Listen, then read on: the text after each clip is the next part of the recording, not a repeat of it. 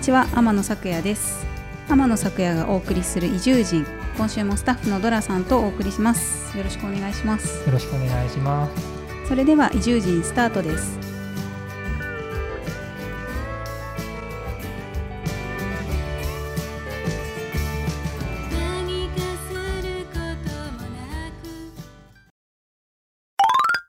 はい。マンボウもはい。ようやく一応解除に3月の下旬になって。はい、はい。そうですね、はい。そう。えっ、とそうそう一回ねすごい増えてましたけど、まあマンボウ解除されたっていうのもあって、はい。あのようやくですね、うん。ちょっと出張に行ったんですね。はい。これずっと行く予定だったんですよね。そうなんです。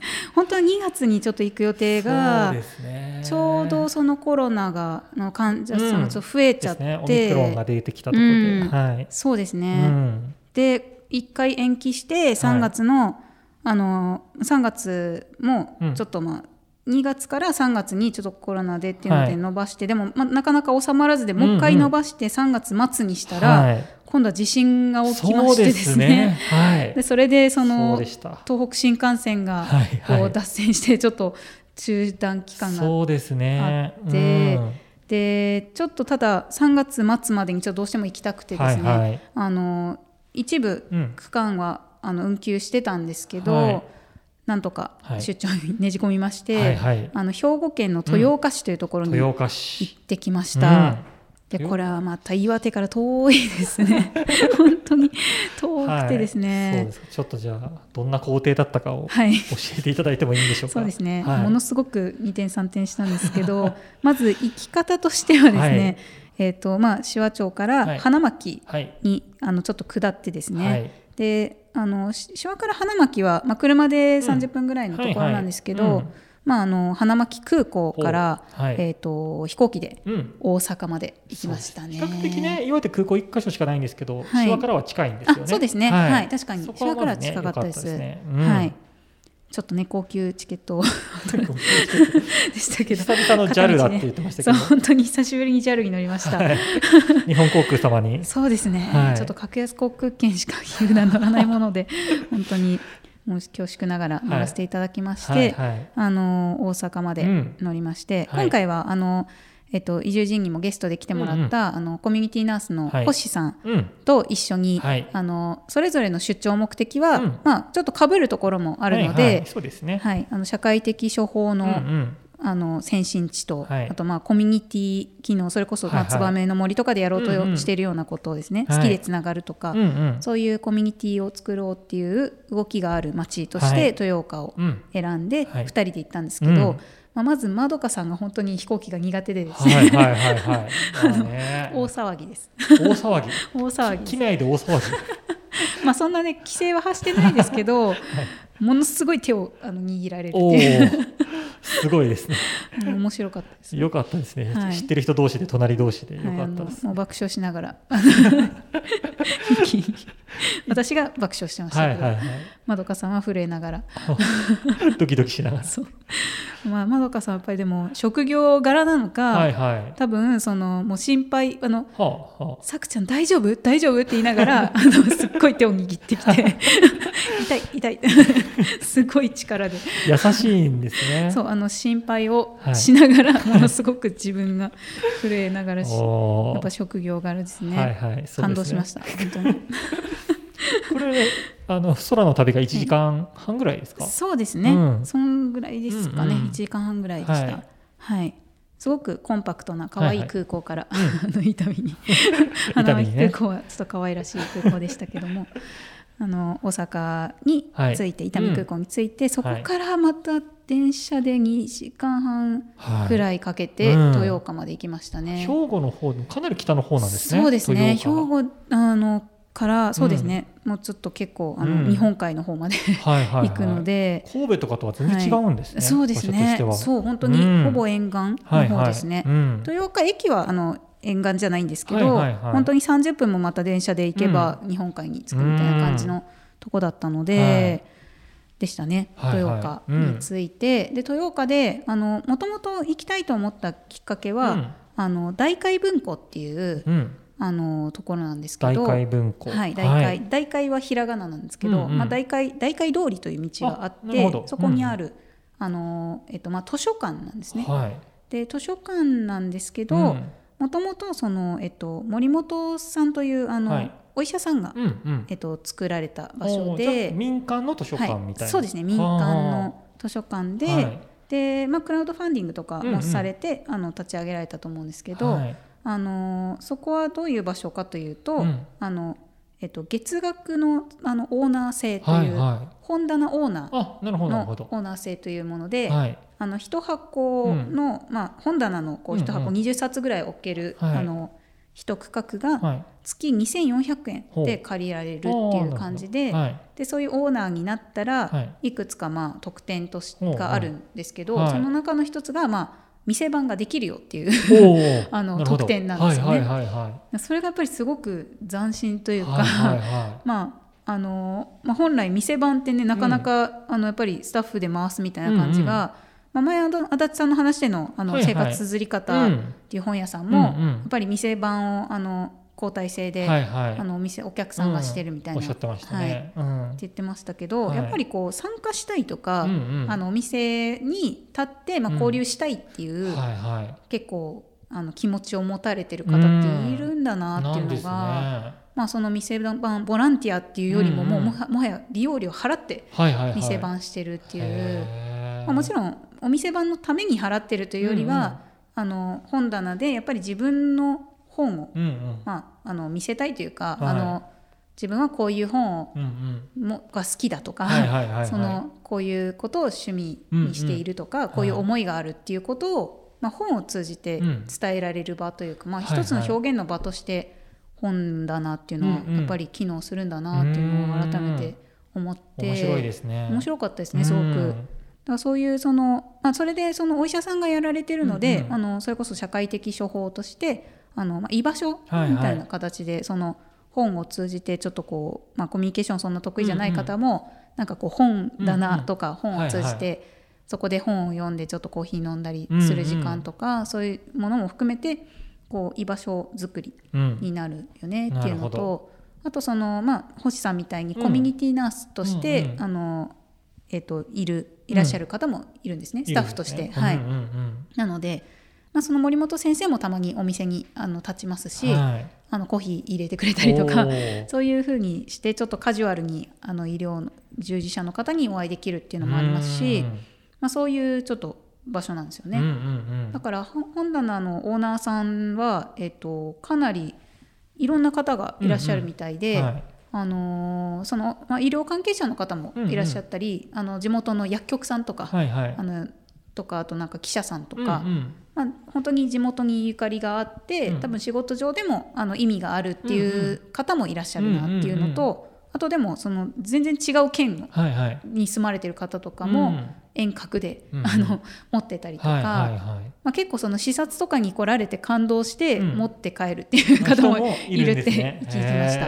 面白いですね。そうあとその豊岡って演劇の街づくりをすごく進めていたので、いるので、まあ、そこの、えっと、演劇で今もその結構アーティスト・イン・レジデンスって言って、はいあのはいアーティストの方をうん。お呼びしてそこに、まあ、何何ヶ月とか何週間とか滞在して、うん。そこで作品を作ってもらうとうんか、あのまあ、それを演劇で受け入れたりとか、はい。あのまあ、いろんなアーティストがいらっしゃると思うんですけど、うんうん。はい。そういう演劇での受け入れっていうのもあるみたいなので、うんうんまあ、もちろん演劇もやってるので、はい。普通に劇団の方とかうんうん。もアーティストの海外アーティストの方とかもいらっしゃるので、まあ、はいそういうふうに演劇をやられてる方の本棚もあったりとか、面白いですね。そうアーティストの方とか、うんうん。やっぱなんかこういろんな人がこうなんていうんですかね本棚を通じて、うんまあ、その町にいる人図鑑にもなってるというか そうこういう人がいるんだなっていう、うんうん。あの紹介にもなっていますし、面白いですね。その中に自分も入りたいと思えば入れるってうんうんうん。いう仕組みなんだなっていうのがへ面白かったですね。ですね。いいですね。そうあの本の販売を販売もしてるんですけど、あの販売の部分は販売ではい分かれてて、うんうん。貸し出しはちょあのその本棚に置いてある本はあの利用者さんを借りれるんですよ。会員カードを作って、うんうん。でそれをあの借りれるっていう仕組みなので、はい。本当に図書館ですね、うんうん。図書館と、まあ、販売部があるっていう感じのところなんですけど、というところの大会文庫に行って、うん。で豊岡ってあのカバンもカバンの製作、はい。あのカバンの生産量が日本一なのかな。あそうなんですね。で豊岡カバンって、はいはいはい。お店確かに東京でも見たことあったんですけど、あのなのでまあカバンでカバンストリートっていうのがあって、そのカバン屋さんとか、はい。カバンのなんか作る学校だったりとか、はいはい。そういういろんなあのカバンにまつわるお店とかがこう連なってる通りがあって、はいはい。まあそこはちょっと観光っぽく、うんうん。観光地っぽくはい。ちょっと買い物する時間はなかったんですけど なんかカバンの自販機みたいのがあったりとか。自販機はまあトートバッグとかなんはかできあの買えたりとか、まあそういうちょっとカバンストリートっていうのと、本当にいろいろありましたね。うんあのすごく千1800年代創業の料理屋さんを改造した複合施設とかあったり、そこで、はいはい。あのトドヒョウっていうトドヒョウ。トドヒョウっていうところだったんですけど、はい。あの結構そこでイベントとか、うんうん。まあ、結構ファンキーな方が運営してらっしゃって 中に入るとものすごいその重厚な本当に重要材重要建築って感じなんですけど、はい。あのもうそこの中身がまあシェアオフィスみたいになってたりとか、はい。あの部分的にあの本当にもともと料亭なので、うんうん。あの昔その寅さんで、はいはいはい。出てきた あの結婚式場みたいなあの男は辛いよ。男は辛いよ。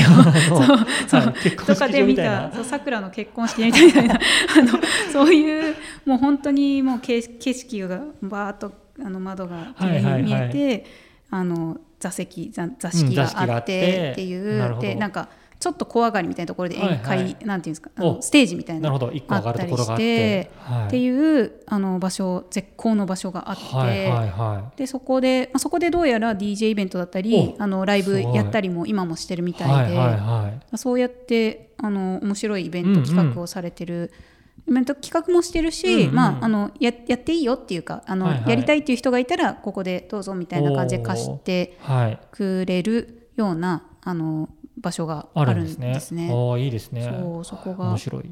面白いなうんっていうのと、面白いですね。でそこはまあ豊岡の駅なんですけど、うんはい宿泊は、えっとそのちょっと豊岡から、うんえっと電車で20分30分ぐらい行った、うんうんえっと竹野っていう沿岸竹のはい。町があって、うんそこはあの、まあ、本当に、まあ、正直あんまり、まあ、うん海があるっていう感じの、はいはいはいところなんですけど海があるあもちろん、もうちょっと細かく見ればはいはい。またあるんだと思うんですけど、うんまあ海辺の町だってことですね。海辺の町でうんうんでそこに宿があって、うんそこもあの、えっとまあ、元協力隊の方がはい。作ったゲストハウスあなんですけど、はいまあそれちょっとあの友達に紹介してもらって知った宿で、はい。えっと本と寝床人泊まるっていう人泊まる。人泊まる、はいあのひらがなで人泊まるひらがなで。だから人人泊まるですよおね。お、なるほどなるほど。あとなんかあのオーナーさんが石丸さんというお名前だったのでまあ丸がかかってるのかなと思うんですけど、はいはい、はいはい。いろんな意味が多分あるんですけど、その場所がゲストハウスなんですけどあの、まあ、本と寝床ってついてて、はいはい。あの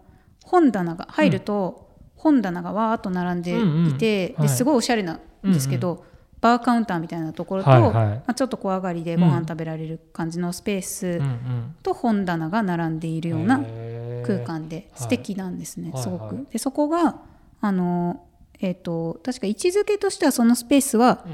なんか、まあ、ブックバーでもなく、はい。図書館でもなく、うん。みたいななんか本があるところっていうジャンルらしくて。うんでそういう、まあ、本があってはい。こうちょっと、まあ、お酒とかも飲めて、うんうんでそこでこうゆっくりできるっていう感じなんですけど、へあのまあ泊まってる方もそこでご飯食べたりするし、はい。まあ、あのバーに来た人が飲んだりとかもできるしっていうので、まあ、交流点でもあるんですよね、はい。なんかそういう交流地点でもありそこに本があって、うんうん。でそのブック、えっと、ブックステイという取り組みをしていて、はい。あの本を、えっとまあ、あらかじめうん。申請するんですけど、はい。なんかこうこういう思いでこの本を紹介したいです、うんうんあのこの本を寄贈したいですっていうふうにはい。ちょっとこうあの思いを連ねたあの文とかを書いて申し込んでおくと、まあ、1冊につき1000円そのキャッシュバック、あのうんうんはい宿泊からキャッシュバックされるっていうので、あの3冊までかな。なんかルールはもちろんあるんですけど、そういうブックステイという取り組みをされていてへだからそのなんかこうお金の貨幣価値みたいなものだけじゃない価値ってあるよねっていう意味合いもあってはいやられてるみたいなんですけど。私もあの特別にというかあの、はい。えっと、自分の本うん寄贈させていただいて、でそれをあのそうその時に、まあ、夕飯のそのひととまるでうん。すごい素敵なはい。豪華な船盛りが出たんですけど、あのコストパフォーマンスすごいいいんですよ。あのそんなに高級なのお値段じゃないんですけど、はい。やっぱり沿岸っていうのもあって、はいはいはいすごい立派な船盛りが出て、へ ですごい美味しかったんですーけどですね。でそれで喋ってて、はい。でそこであのああの大海文庫とうん人とまる両方で働いているというはい。コミュニティナースの方がいて、まあ、その方と、はあと竹野でもコミュニティナースをしているっていううんうん。協力隊の方がいて、へー。その方もなんかフットワーク軽く来てくれて、はい。私たちが来てるっていうことを、はいはあの伝えたいら、うんうん。でそれでまあその結構容認というかそれとあの、コミュニティナースの星さんと一緒に話してたんですけど、はいはいそしたらその隣であのご飯を食べられてた宿泊者の方は、あのなんか京都に住まれてる方で、うんうんうん。その方もでもあの本当にイベントのためにいらしてて、そのなんかダーニングのワークショップの先生をあのダーニングって靴下とかの、穴をこうちょっと可愛く補修するみたいな、それで長く使えるようにするみたいな、そういうダーニングのワークショップの先生としてイベントで来ていたりすしてた方だったんですけど、なんか、まあ、常連さんみたいで、うん。結構あそのお直しの仕事を主にご夫婦でされていて、はい。あの家の補修とかも含めていろいろ広くされてる方なんですけど、はいなんか話してたらすごいなんか墨田区に友達が共通の友達がいるみたいなはいはいはいはい。とかいろいろ盛り上がって、はい。でで結局その方が私の本を読んで、はい。あの翌朝なんかすごいあのめっちゃ泣きましたって。言ってあの朝食会場で一緒になるっていう。ね。一晩で読んでくださった。そう一晩で読んでくださったみたいで、まあ、そういうなんか多分なんか不思議なご縁がつながる場所ってはいはい。ありますね、というかなんか、うまあ、そういう場所だったなと思っおーいていですね。そう、まあ、大海文庫とかもそういう場所なんだろうなとその土俵とか、はいはい。今日今回行った場所とかうんも、うん。あのまあ、あの小杉湯とかもそうなんですけど、はいはい。うん。なんかそういうふうに人がこう集まるうんうん。場所、はい。集まってなんかつながって、うん。いろんな偶然がこう、偶然を呼ぶみたいな場所はいはいってあるよなと思おー改めて出張で 改めてそうですね、うんでもなんか何かをやろうとしてる人とかやってる人が集まってると、うんうん。そういうもの、うん。なんか新しい動きが生まれたりするのかなっていうのがあるなという、うん。まあ、まあコミュニティ機能の視察としてはとても良かったんじゃないかと。よかね。そうですね。楽しませていただきましたですね。そう。まあ、帰りにちょっとあの、うん。東京の出張も。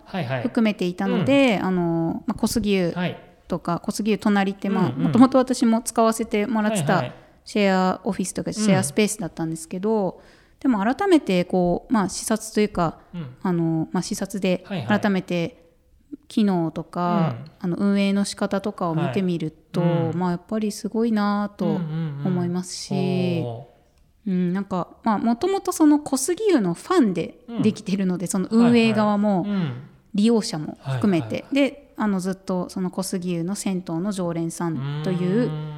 共通点があるので、はいはい。なんかその共通点でつながってる部分って大きいなと思いますし、そうね。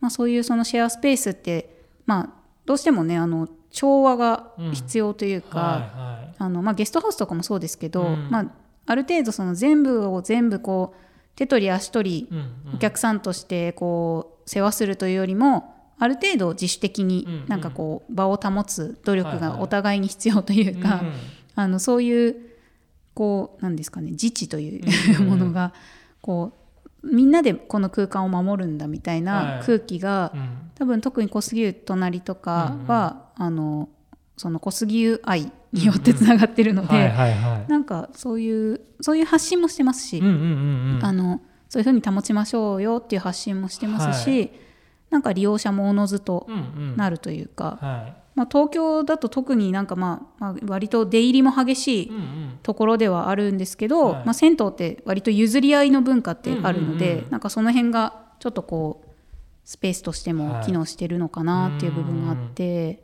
ちょっと外から改めて、外からっていうか、はいうんそうね。離れてみてなんか改めて。そうですね。改めてうん。結構理想的なコミュニティだなっていうおのを思ったり。ー。うんうんで手話町にもねひずめ打ってはい。あのサウナができるあの温浴施設ができるのでね。はい。